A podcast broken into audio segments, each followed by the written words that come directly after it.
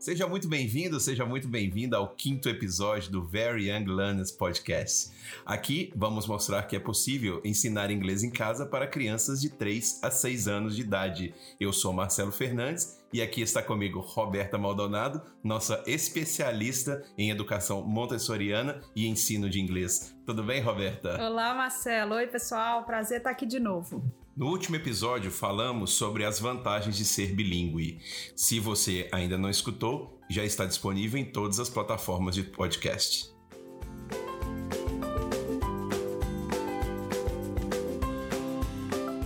Roberta, como era na sua época de escola essa questão de disciplina e obediência? Na nossa época, Na Marcelo? nossa época. Ó, na minha época, na escola, por mais legal que fosse a professora, era normal que a criança mal comportada fosse ameaçada de perder o recreio, é, de levar mais deveres para casa, de levar recado para os pais, né? No meu caso, o medo de ser chamada a atenção na frente de todo mundo já era o suficiente para eu não aprontar, né? Meu problema, inclusive, era outro. Eu fazia tudo para agradar a professora.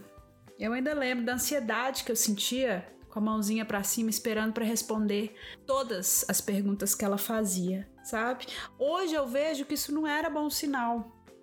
Porque a criança é, que precisa desse tipo de prêmio, né, nem que fosse um sorriso, a criança cujo bom rendimento está condicionado ao reconhecimento do adulto, ela não descobre o prazer de aprender por aprender o prazer de trabalhar né, pela descoberta. Tanto que meu rendimento na adolescência foi péssimo. Eu estudava para passar e para o colégio era uma tortura. Só depois de terminar a faculdade de letras foi que eu realmente encontrei meu propósito e comecei a ter prazer em estudar. É, eu lembro da minha época também que tinha um certificado, você ganhava um prêmio de primeiro, segundo e terceiro lugar da sala no, no bimestre. Ah, isso é bem e, comum. É, e o, o problema que eu achava disso, que geralmente, não, não me gabando, mas eu sempre era o primeiro, segundo ou terceiro. Só que o primeiro, ele era muito cobrado pelos professores, porque era, era a referência. Então, esse menino passava a ser a referência para todos os outros. E às vezes não, ele só estudava mais que todo mundo, mas ele não queria ser essa esse, esse exemplo para todo mundo. E acabava que acabava que ele, ele ficava mais constrangido hum. do que feliz. feliz. por causa disso, né? Então, hum. a gente tem que ver qual que, até quando, até quanto vale isso, né? Isso sim. Mas assim, você não acha que isso é normal? O adolescente não gostar de, de estudar? Você diz o adolescente estudar por obrigação? Isso é comum, mas ao meu ver não é normal não. A forma como eu fui educada e provavelmente como muitos ouvintes foram é essa. E muitos vão achar isso normal. Normal a criança se comportar bem para agradar os adultos, normal o adolescente não gostar de estudar, normal o professor ameaçar mau comportamento com punição. Você acha mesmo que não gostar de estudar, não gostar de aprender, é normal para o ser humano em qualquer fase da vida? Eu não acho. Eu tenho certeza que você conhece pessoas que amam aprender, sempre amaram, já foram taxados de nerds, de caxias, mas que seguiram e que hoje seguem crescendo intelectualmente e parecem pessoas até mais contentes do que as que fazem só por obrigação. Isso é o que nós precisamos buscar como educadores, instigar essa curiosidade, o cientista que todo mundo tem dentro de si. Em nós e nas crianças, sob nossa responsabilidade. Eu realmente acho que o normal é ter vontade, é ter curiosidade sempre. Você falou que não acha normal o professor punir o aluno por mau comportamento. Na sua carreira de professora, você nunca agiu assim? Muitas vezes, tá? O magistério é muito diferente das outras profissões. Vou explicar isso com cuidado. O engenheiro aprende a ser engenheiro durante os anos da faculdade. O médico, o contador, mesma coisa. Já o professor, ele está em contato com a sua profissão desde criança. Ele é educado, instruído de uma forma por anos e anos, e quando chega na faculdade, Aí eles explicam pra gente, né, os estudantes que serão os futuros professores. Não é assim é assado. Como você vai conseguir apagar todas essas horas de observação dos seus professores e ser o professor que você quer ser? Nisso, inclusive, pais e professores têm muito em comum. A gente tende a repetir os erros e os acertos dos nossos pais e dos nossos professores, por mais que a gente se instrua. Mas não tem como fugir disso? Tem, e esse é o grande desafio da minha vida como professora montessoriana, porque é possível, né? Assim como é possível ser um pai ou uma mãe diferente dos seus pais. Na maioria dos casos, os pais e os professores fizeram o melhor que podiam com as ferramentas, com o tempo que eles tinham disponíveis. Se você tem mais tempo e mais informação ao seu alcance, só isso já te dá uma vantagem enorme. Por exemplo, dos meus professores. No mais, além desse tempo e dessa informação, existe a necessidade de reflexão, reflexão constante. Sabe aquela frase que diz o, o professor é aquele que de repente aprende? Você conhece? Não, não conheço. Não, pois então. O professor é aquele que de repente aprende. Isso não é sobre o conteúdo, gente. Isso também também é sobre conteúdo, mas é principalmente sobre ele mesmo, ele aprende o tempo todo. Você às vezes reage é, desproporcionalmente a um comentário de um aluno, grita, faz ameaça, perde a paciência. Isso fala mais sobre você do que sobre o aluno. Eu, eu poderia ter reagido de outra maneira? Como eu posso mudar essa situação sem torná-la pior ainda? Eu preciso de ajuda? E essas são reflexões que você tem que fazer o tempo todo como professor Imagino que como pai e mãe também. Com os pequenos, a gente aprende o tempo todo, só em observá-los. A criança na primeira infância te copia sem perceber o tempo todo. Seja você pai, mãe, professor, babá, avô, tia, tio. Ela copia seu tom de voz, a forma como você faz as pequenas coisas, sua forma de tratá-la é assim que ela vai tratar os outros. Então, quando a gente recebe aqueles vídeos da criança fazendo um, um, um show, um micro show, você, acha que aquilo ali é o reflexo do, do pai ou da mãe? eu quase enxergo o familiar ou a professora, porque muitas crianças passam muitas horas na escola. E eu já cansei de ouvir a criança falando como eu falo, e é assustador. Você, se vê, você fala, nossa, tô gritando, ou nossa, foi legal isso. Eu falo assim com ela, olha que bacana. É isso mesmo. Elas são sensacionais, são os melhores imitadores que eu conheço. pois é, é, ela te copia. E é assim que ela vai tratar os outros, inclusive você, da forma que ela é tratada. Pra você ter uma ideia, Criança não sabe o que é ser sarcástica, mas vai te copiar se você for sarcástico. Se você grita, ela vai gritar, e aí é injusto esperar que a criança seja sempre amorosa e atenciosa com você, porque ela só sabe dar o que ela recebe. Uai, mas se eu fosse sarcástico na minha época, tem, tem hierarquia dentro de casa. Se eu fizesse qualquer coisa disso, né, minha mãe é ela que é a, a guardiã sagrada da casa. Então eu devia respeito para ela. Né? Claro, Marcelo, mas é, nós estamos falando de crianças de até 6 anos de idade. Elas não têm esse respeito, esse conceito de respeito. Ela te adora ser o pai ou a mãe, ela te adora e te venera, tá?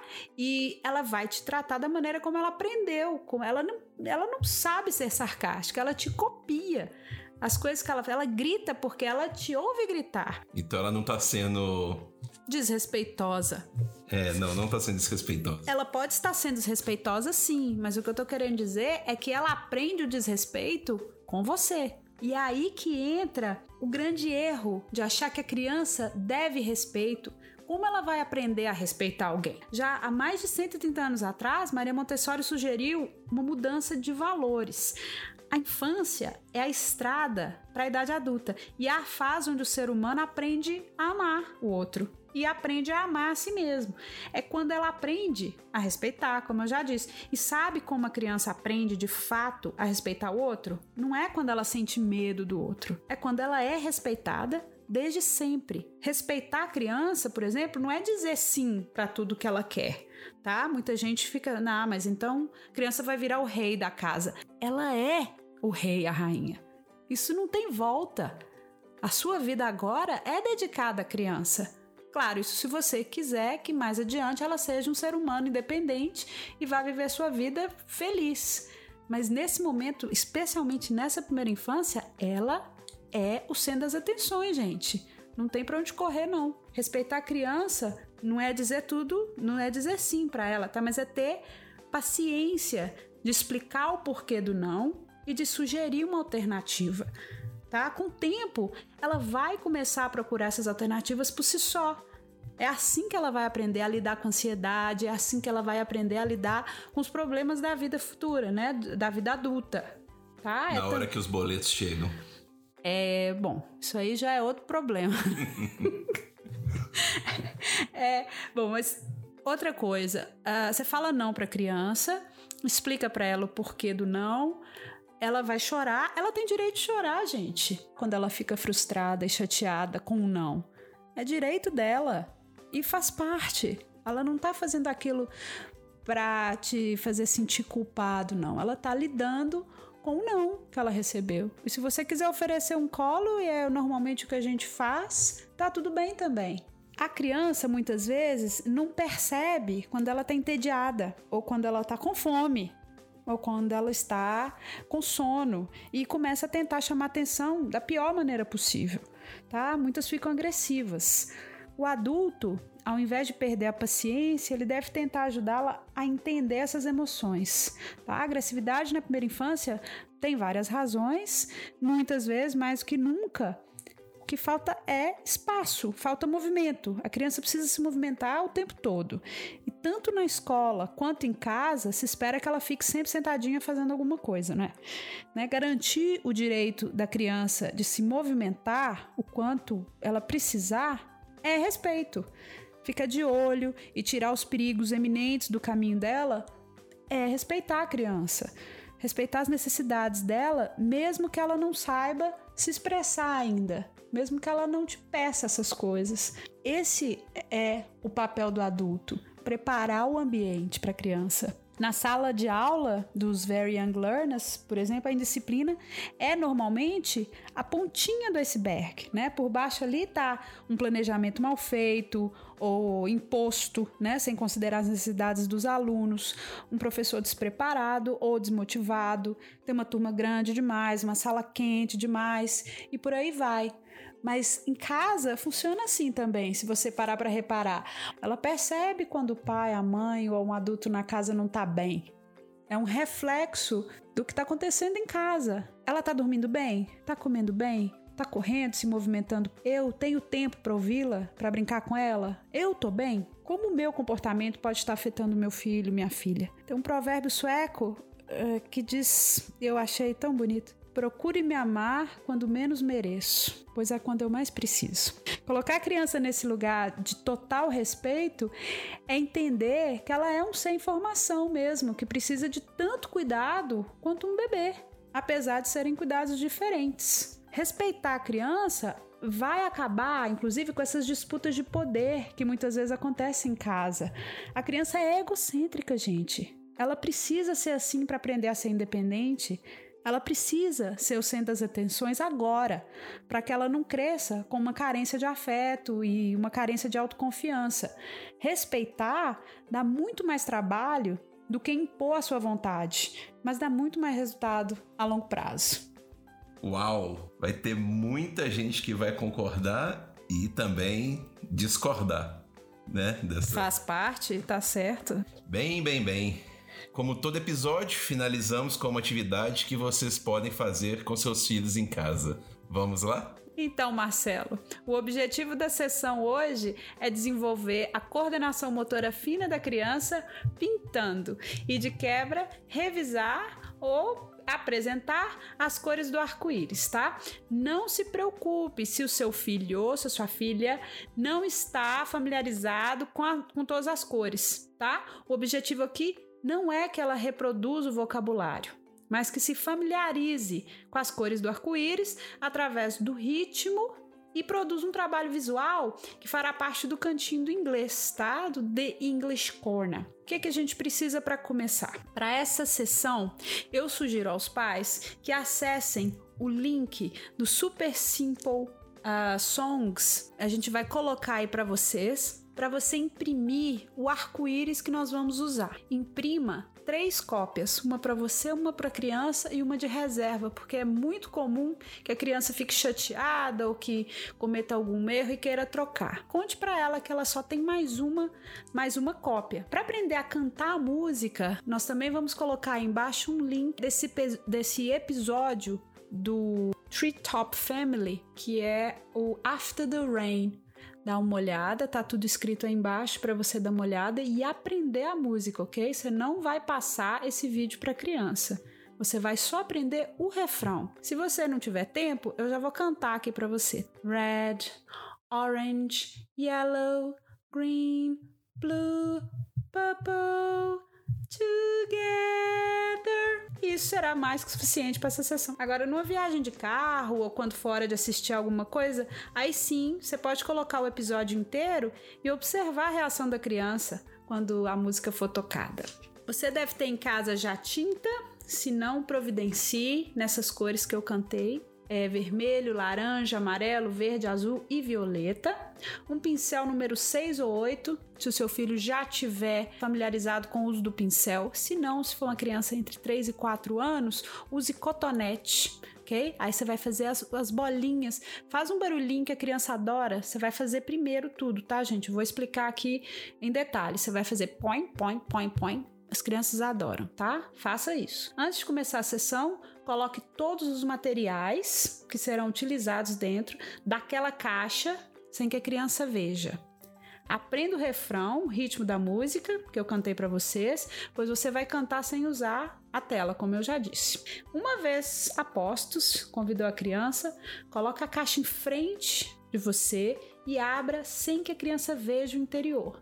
Você fecha de novo, né? Expressa surpresa, fala, oh, olha dentro de novo, para causar aquele suspense. Você reabre a caixa e uma a uma vai revelando os potinhos de cores de dentro da sua caixa do The English Corner e vai falando red, orange, yellow, green, blue, purple. Você coloca as cores em ordem na superfície escolhida, né, o tapetinho, e mostra agora o arco-íris, ainda sem cor.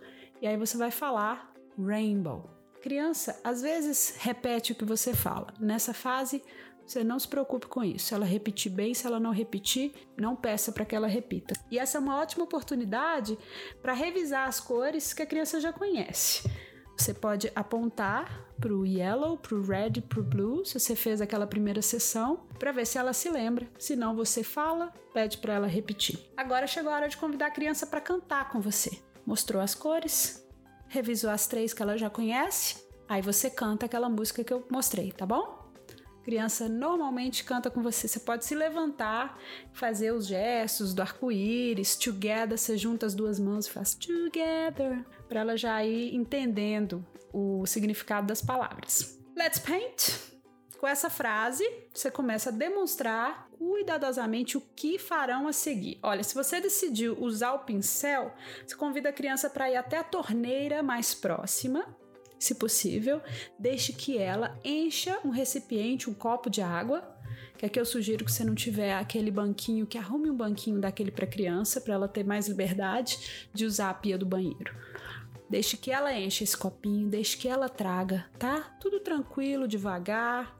Isso ajuda muito autoconfiança e autonomia. Nessa próxima etapa, você vai ter que ter muita paciência, a criança também vai ter que ter muita paciência, porque você vai pintar as duas primeiras faixas do arco-íris e ela vai ter que esperar. E é claro que ela vai querer pintar junto com você ou já começar. Crianças normalmente amam pintar, mas você vai parar, colocar a mão e falar: "Wait, please." Tranquilamente, com doçura e com firmeza. Depois que você terminar, as suas duas faixas, aí sim você vai entregar para ela uma outra folha do arco-íris é, é, em branco e ela vai poder começar. Agora, super importante, por que, que você tem que pintar primeiro que ela? Porque você precisa limpar o pincel entre as cores. Eles aprendem isso e eles fazem com perfeição, mas ela precisa assistir primeiro. Você mostra como tirar o excesso de tinta de cada pincelada e depois que pintar, mostra como lavar o pincel. Com os cotonetes, você só precisa trocar de cotonete. Terminou de pintar, vocês vão colocar para secar e no final, como sempre, that's all for today. Então é isso. Mais uma vez, obrigado, Roberta, por passar para a gente todo esse conhecimento. Obrigada a vocês. Obrigado a todos que mais uma vez cederam um tempinho né, do seu tempo para ouvir o, o nosso podcast. Lembrando, toda segunda-feira, episódio novo do Very Young Learners Podcast. Qualquer dúvida, sugestão, crítica, envie um e-mail para a gente no vylpodcast.gmail.com ou então pelo Instagram, arroba. Abraços, obrigado. Abraço, gente. Boa semana.